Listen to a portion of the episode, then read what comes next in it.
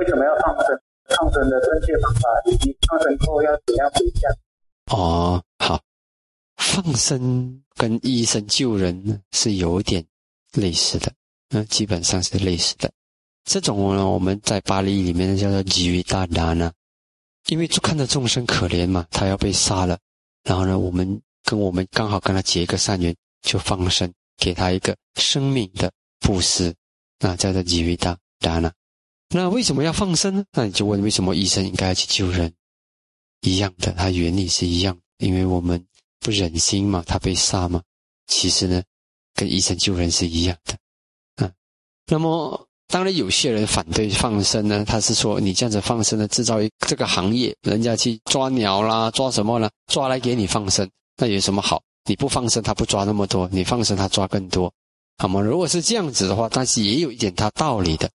那有道理，那个是从宏观的角度来看，宏观的角度来看。可是有些人他不想那么多，他从狭观的角度看，现在我我去放他了，我不管这样多，那么也是有善的功德的啊。但是从宏观的角度来讲，所以这个是有点见仁见智。所以为什么我们要懂阿毗达摩，要懂究竟真实法？如果我们懂阿毗达摩，懂这究竟真实法的话，那我们就会我们就会知道，哦，其实呢，都看心。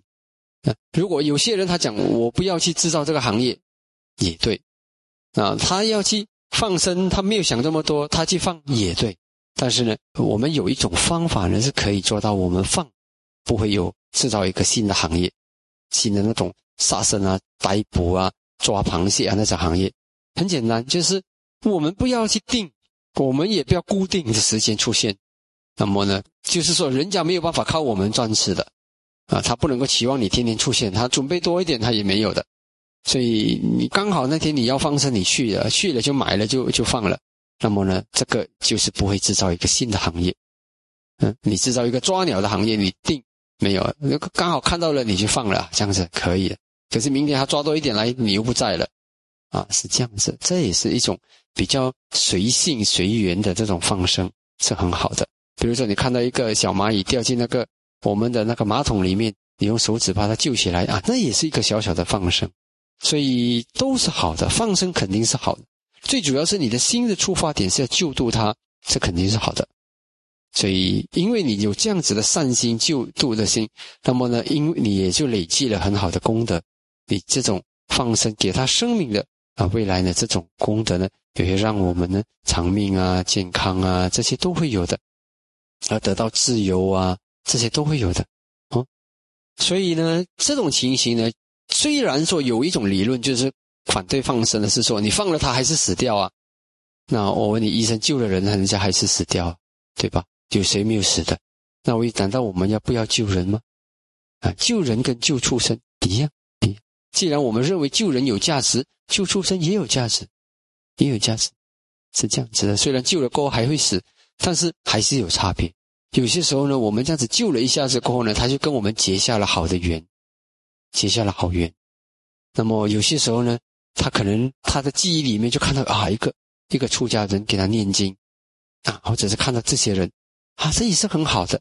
他可能呃有些时候在众生会感恩，有时我们放那个鱼的时候呢，他还会回头看我们的，啊，或者是还在在那边不走的，过一阵子有些有的，有些鸟儿我们放的时候呢，它还在附近飞来飞去，过一阵子才走，依依不舍的也有的，感恩的也有的。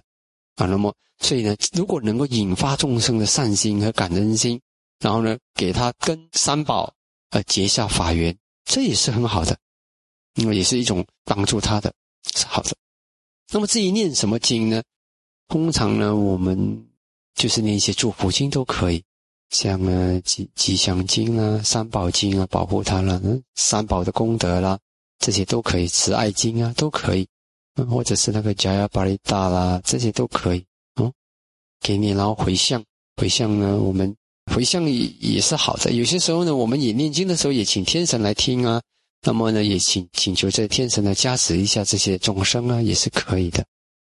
当然，希望放了出去，他不会被抓。但是如果他的业还是没了，他还是会被抓，也是有。像比如说，我们曾经放过一个螃蟹，一放了，他一把它剪开。他马上，他马上就他的那个螃大螃蟹用那个钳子把那个小螃蟹的钳子给它扭断，哇！那时候我们讲真的不得了，罪过那么重，我刚刚放他的生命，他竟然马上就在就做那个要伤伤害生命的事，所以这个可是是他的生命，我们放还是好的。虽然我们放的时候是没有希望他造这个恶，但是呢，他他造这个恶那是他的事，所以但是呢，我们的心善良是好的。有些时候放生也会出一点小差错了，但是呢，就是我们的心是善良的啊，那就可以。嗯，所以从善善心来讲，我们是有功德的，是这样子。我们没有办法拿捏的那么准，我们这样子放出去，它是不是更好？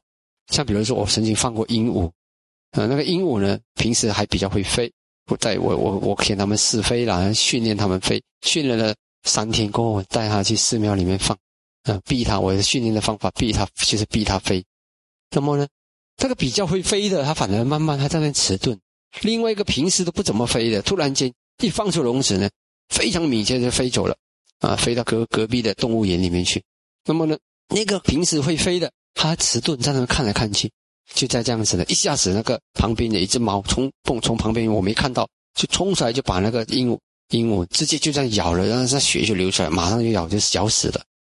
但我们也无奈啊，其实也是它的业，是不是？他的业要成熟，我我本来放是他在笼子里面可能还不会被杀死，但是放出来的他就被杀死了。那我们也没有办法，这是他的业。但是呢，我们的心是善良的，是好的，还是有功德，所以呢。就是救度这些众生，也是跟救人一样的重要，一样是重要的，是有功德的。虽然真正来讲，到最后的结果是什么，谁也拿捏不准，除非你真的是很掌握因缘，那你不准。但是我不能想太多，行善只能说我尽力而为，在我的智慧范围以内，我没有想到它会出不好的后果，那我是心是善良的，我是想好的，那么去做。当然，如果知道了以后，就避免那些不好的后果。啊，就是这样来用更高的智慧去做。那么呢，就回向，嗯，回向，然后念完了这个，可以念呢，呃，可以要请天神，当然也是更好了。啊，有些人他们放生没有请天神来听经，这个其实用请天神来听经永远是有好处的，可以这么做。啊，当然有些时候直接从灭大苏大开始也是可以。那么你可以念呢，那请天神来的，什么呢？这个我来说，那边念起，那么的舍到一地皮说，然后呢，祝福他。